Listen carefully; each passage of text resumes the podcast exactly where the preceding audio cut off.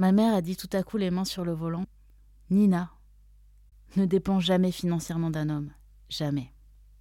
J'ai respiré son bruit sur la banquette arrière, les yeux braqués sur la route qui défilait derrière les vitres ruisselantes. Cette phrase si lourde, le couinement régulier des essuie-glaces et l'odeur des sièges humides ne m'ont plus jamais lâché. Et un tel conseil, dans ces circonstances, prodigué à une enfant de 8 ans, a eu l'effet escompté. Jamais, oui maman, jamais. Aujourd'hui, 30 ans plus tard, j'assiste aux réunions du petit groupe de réflexion Femmes et Argent, constitué au sein du mouvement d'éducation permanente féministe Vie féminine. La parole se libère, les femmes se confient, je leur rends visite. Un lien se crée entre nous. Je rencontre aussi d'autres femmes qui m'aident à tirer les fils de toutes ces histoires et à les comprendre dans une perspective plus large. À toutes, je demande pourquoi en sommes-nous arrivés là? Comment nous en sortir? Comment mieux se défendre face aux comportements abusifs de certains hommes et face aux injustices institutionnelles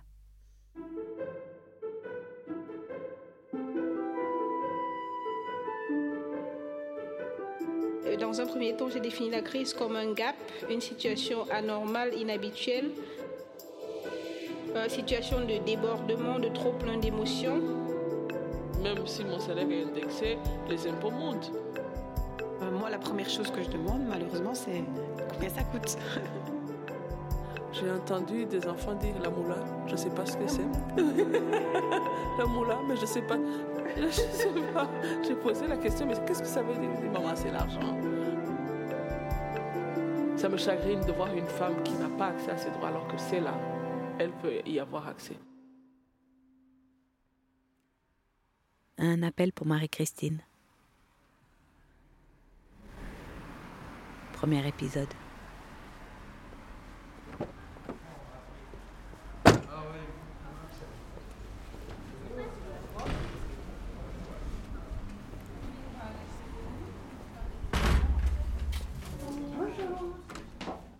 Je ne pensais pas, en prenant ma pension, que j'aurais un agenda aussi rempli.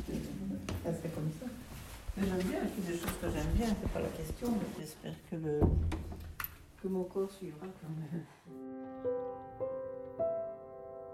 Ma première rencontre parmi les femmes du groupe est Marie-Christine.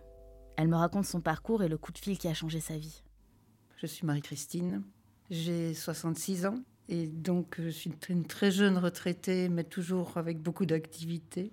D'abord, j'ai eu une enfance euh, normale avec des personnes euh, avec un statut tout à fait euh, moyen, mais bon, je n'ai jamais manqué de rien. J'ai rencontré mon mari à l'âge de 24 ans. On était tous les deux donc enseignants, sans travail à ce moment-là. Donc on habitait ici à Ouvelet. Et mon mari dit, bah, puisque nous sommes sans emploi, toi et moi, si on se lançait en commerce, donc on a eu l'idée de racheter les bâtiments, mais on n'avait pas un euro devant nous. À ce moment-là, les emprunts étaient à 14%. Et donc la banque nous a ouvert toutes grandes ses portes en disant, vous n'auriez pas des garanties Et donc mes beaux-parents se sont portés garants pour tout et n'a jamais imaginé que ça se terminerait mal. Et on a dû déclarer faillite en, en 1992. Et on était sur liste rouge, donc on ne pouvait plus avoir des comptes en banque, rien. À ce moment-là, j'avais déjà trois enfants. On s'est retrouvés vraiment dans une grande précarité du jour au lendemain, en ayant perdu tous nos droits au chômage. Moi, j'avais un statut de commerçante aidante qui n'était pas valorisé du tout à l'époque. Donc, euh, je ne pouvais pas retomber sur le chômage après, ni rien. J'avais juste droit à rien. Valérie m'a éclairé sur la situation économique des femmes dans notre pays. Je m'appelle euh, Valérie Laudevoot. Je suis euh, directrice de l'Université des femmes. Alors, aujourd'hui, et avec une insuffisance euh, de services de prise en charge professionnelle des vulnérables, on se retrouve effectivement avec des arrangements qui sont souvent défavorables à ce moment-là aux femmes, qui vont avoir le sentiment qu'en fait, c'est un choix qu'elles font elles seules, alors qu'en fait, nombre d'entre elles diront par la suite, avec mon mari, nous avions décidé que je ne travaillerais pas parce que c'était bien pour les enfants, ou avec mon mari, nous avions décidé que je travaillerais à mi-temps pour m'occuper des enfants. Mais c'est toujours avec mon mari. Il y a toujours une sorte d'écrasement, effectivement. Euh, les hommes, souvent dans les entreprises, quand ils ont une femme qui va travailler gratuitement, vont dire à leur femme oh, Tu me coûtes cher, parce qu'en fait, euh, ils ont l'impression qu'ils l'entretiennent, mais ils ne disent pas ça quand évidemment ils retouchent les impôts, puisqu'ils ont leur femme à charge euh, dans le cadre de tout ce qui est euh, mesures favorables au non-travail des femmes, déjà en fiscalité, puisque ça on n'en parle plus jamais, mais enfin le quotient conjugal continue d'exister, et les hommes bénéficient de réductions d'impôts très intéressantes si leurs femmes ne travaillent pas. Et quand ils touchent ces réductions d'impôts très intéressantes, évidemment, ils ne divisent pas euh, le montant de la réduction d'impôts pour en attribuer une part à leur femme qui pourtant a fourni le travail gratuit.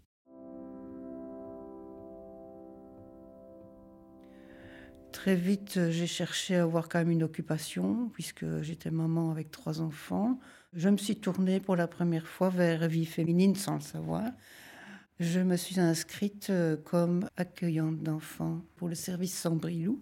Et euh, à ce moment-là, le service m'a dit il faut que tu nous donnes ton compte en banque pour te verser les quelques euros à la fin du mois. Donc naïvement, je me suis présentée dans une banque et on m'a dit mais madame, vous n'avez pas droit. Hein mais c'est juste pour déposer un peu d'argent.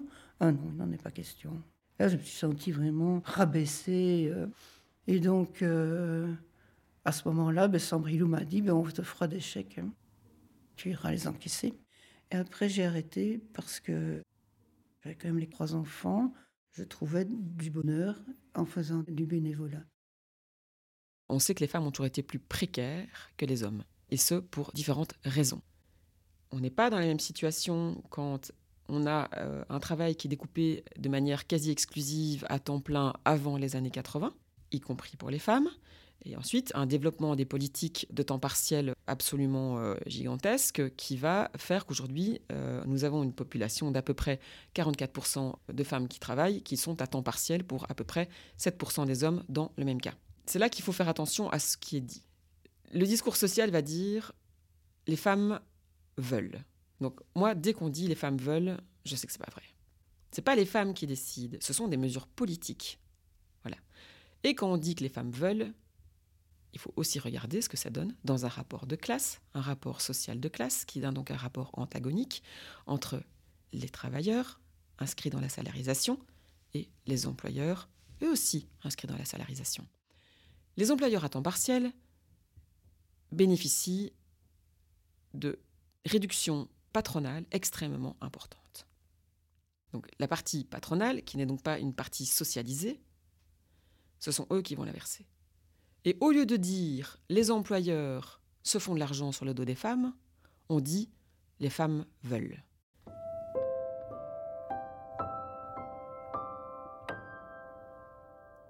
J'avais peur de tous les organismes, j'avais peur de toutes les institutions en fait les banques en particulier. Quand je passais devant une banque, je me dis Oh, les nouveaux murs, là, c'est nous qui avons payé ça parce que on a dû vendre la maison de mes beaux-parents aussi. Heureusement, qui a été rachetée par des personnes qui ont décidé de les laisser vivre dans leur maison jusqu'à leur décès. Donc on nous prend tout. Et donc en 1994, mon bébé avait un mois, et donc c'était mon garçon. On sonne, c'est un huissier. J'ai dit, monsieur, on nous a tout pris. Et j'ai dit, en plus, euh, j'ai un bébé. ah, un bébé dans votre situation, mais c'est pas possible. Hein. Il a vraiment été odieux, odieux. Ça, ça m'a marqué aussi cette fois-là. Mon courrier était détourné. Euh, moralement, c'est quand même dur à vivre. Et puis, vers le 20 du mois, je n'avais plus d'argent. Alors, j'habitais, il faut savoir, donc nous avions déménagé à la naissance de ma troisième fille et nous occupions une maison de maître. Et je me sentais mal parce que quelque part, en voyant notre maison, les gens ne pouvaient pas imaginer qu'on était dans la difficulté. Voilà, donc je n'osais pas aller moi-même chercher les colis à la Saint-Vincent tout près, puisqu'on connaissait. En plus, j'étais très actif comme catéchiste. Et donc, c'est le prêtre qui m'amenait mes colis. Je devais euh, chercher euh, des solutions pour manger, pour que mes enfants ne, ne se rendent pas compte non plus de la situation. Mais avec le recul, je sais qu'ils en ont souffert maintenant, mais je ne pensais pas à ce point-là. C'est vrai qu'ils m'ont reproché plus tard d'avoir, euh, pas d'avoir travaillé, hein, mais d'être resté avec mon mari. Ah oui. Mon mari a fait un genre de dépression nerveuse aussi. Il a commencé à, changer de caractère aussi. Et donc, à un moment donné, ben, il est devenu vis-à-vis de moi très distant et très, très sec, quoi, de plus en plus. Si bien que les, les années passant, ben, à un moment donné, je, me suis senti perdre mon identité, d'autant plus que mes enfants grandissaient. À la maison, je n'existais plus. Je m'appelais on. Je m'appelais plus Marie-Christine, quoi. C'était pénible, hein. on était assis à la table, euh, je parlais, je posais une question, et personne ne me répondait, personne ne me regardait, ni les enfants, ni mon mari. Mais on, me disait très bien, hein, mon mari me disait, ah, on n'est pas, foutu de ça, on n'a pas fait ceci, on, voilà, c'est on. Et là, euh, moi j'ai subi au fond du harcèlement moral. On, m'a dit, euh, tu me dégoûtes, tu es, tu es ceci, tu es cela, hein, en jetant des trucs par terre. Je ne m'a jamais touché, mais on était trop embourbés dans plein de choses. Et la violence, elle découle de là. Et je l'ai subi aussi, quoi, en tant que, en tant que femme, cette. Euh, je ne m'attendais pas à ça hein, quand, j'ai connu mon mari. Euh, voilà, comment une personne peut changer. Dans... Maintenant, c'est mieux, mieux, heureusement. Mais euh, heureusement que j'ai eu ce boulot qui m'a vraiment permis de me reconstruire et de, de me sentir pleinement une femme qui prend ses décisions, une femme qui, qui est reconnue, surtout la reconnaissance. C'est tellement important la reconnaissance, quoi.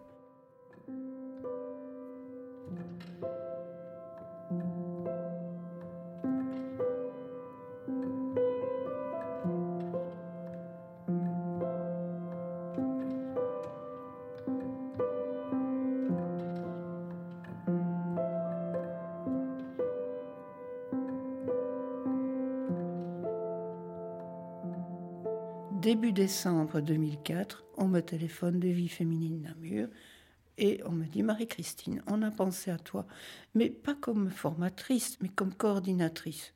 Je, me dis, mais si je n'accepte pas quelque chose qui vient à moi, j'avais 48 ans, euh, bah, je me lance, je dis oui. Je dis oui, avec beaucoup d'appréhension.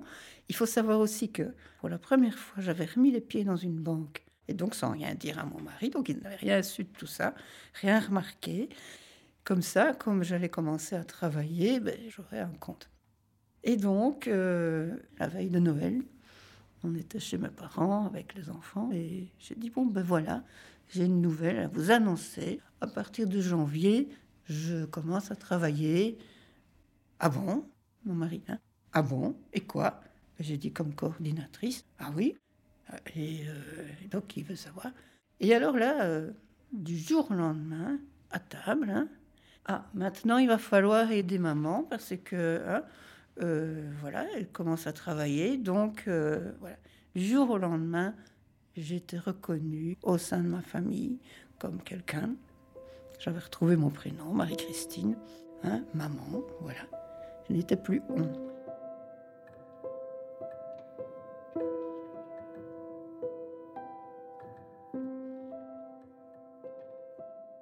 Jamais assez de connaissance de ses droits. Je pense que euh, il faut éviter d'être uniquement dans un aspect discursif de ses droits et il faut au contraire se relever les manches, s'emparer euh, de ce qui nous concerne. Et nous concerne, c'est nos vies, hein, comment est-ce que nos carrières, alors là je dis nos carrières, ça peut être notre inscription sur le travail, notre indépendance économique, voilà, et toujours penser celle-ci comme étant indépendante de celle des hommes, même si on est en couple avec un homme et même si on a un enfant ou des enfants avec, cet homme. L'idéal, pour peu que ça puisse se faire, bien sûr, c'est de, se dire à chaque fois que je prends une décision concernant ma carrière, est-ce que je suis en train de la prendre comme si j'étais seule ou est-ce que je suis en train de la prendre comme si j'étais en couple? Idéalement, il faudrait rester sur la version est-ce que je suis en train de la prendre comme si j'étais seule? Évidemment, c'est un peu réducteur, parce que c'est dire que les femmes toutes seules seraient en capacité de dire je vais prendre cette décision et ça va être la meilleure. Mais parfois, même les meilleures décisions sont tellement tributaires d'un cadre structurel qui est tellement défavorable aux femmes que ça reste quand même compliqué pour elles.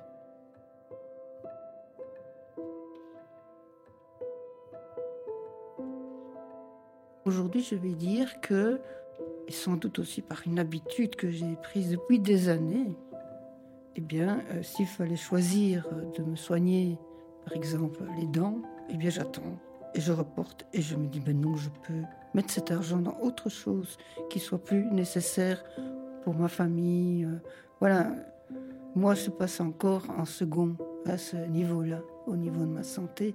Je ne devrais pas, hein, parce que j'ai quand même eu des alertes, mais euh, ça reste quand même un peu ancré en moi que j'ai des, des freins encore euh, de me dire non, ça coûte trop cher, euh, fais autre chose avec cet argent. Bah, pour donner des cadeaux aux enfants, des choses ainsi, quoi. Parce que je les garde beaucoup, évidemment. Surtout mes petits-enfants. Mais bon, voilà, c'est vrai que je me suis négligée trop longtemps au niveau santé. Et ça, je pense que beaucoup de femmes sont comme moi. Oui.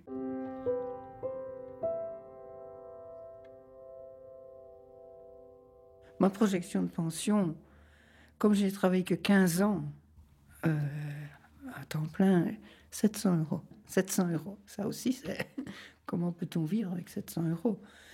Et donc, euh, la, pension me fait savoir que mon mari va quand même participer à ma pension pour euh, une histoire de 300 euros. Il n'a pas une grosse pension non plus, puisqu'il a été indépendant, lui, pendant, pendant 10 ans.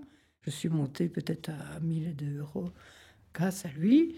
Il me l'a dit, hein, juste comme ça. Oui, je dis, je sais, oui. Mais je n'ai rien demandé, tu sais. Je dis, voilà. bon et euh, j'ai un complément grappin.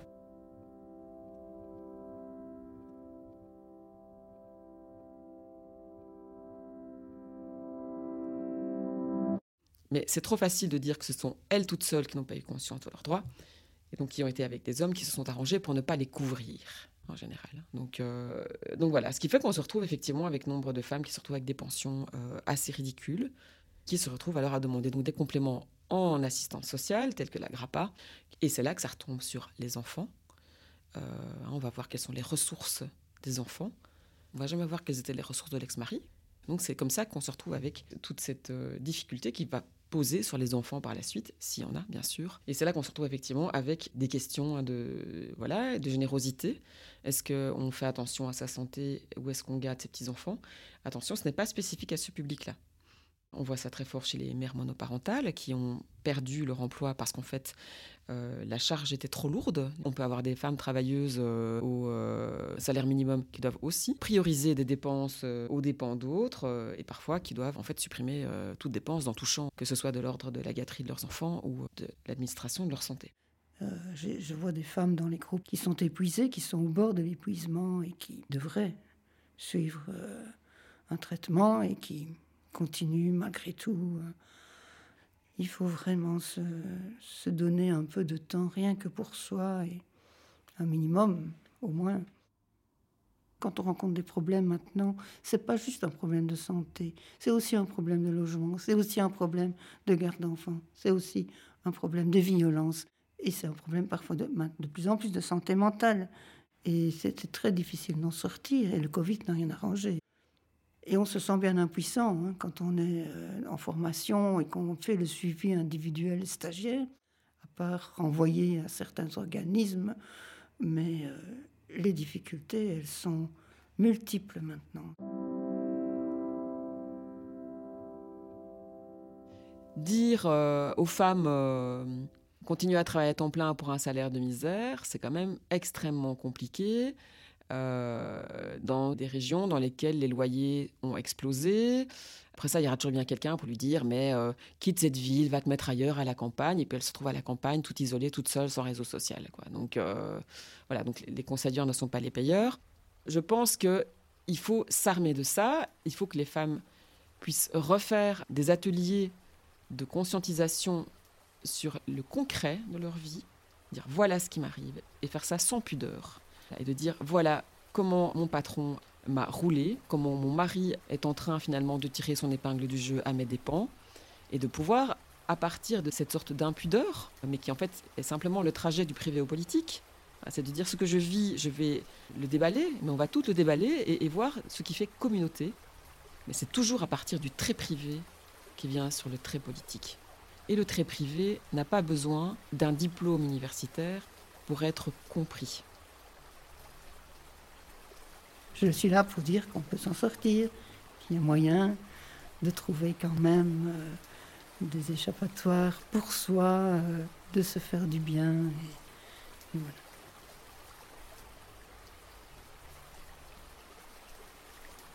Oh non, de nouveau il pleut.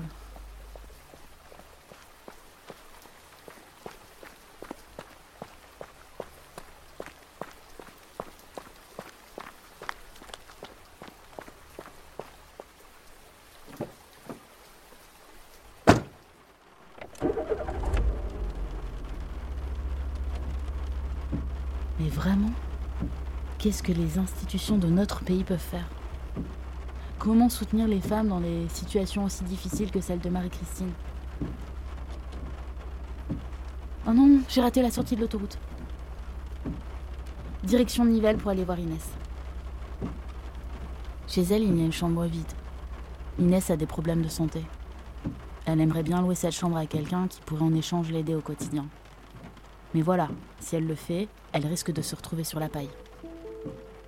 Mais pourquoi? De l'argent à elle est une série de podcasts produite par le média féministe belge Axel et le mouvement d'éducation permanente féministe Vie féminine. Avec les témoignages de Marie-Christine et Valérie. Derrière la voix de la narratrice Nina, interprétée par Valérie Jiménez, se retrouve le travail journalistique de Sabine Panet, Maïté Warlan, Corinne Ricuor. Pour plus d'infos, www.axelmag.be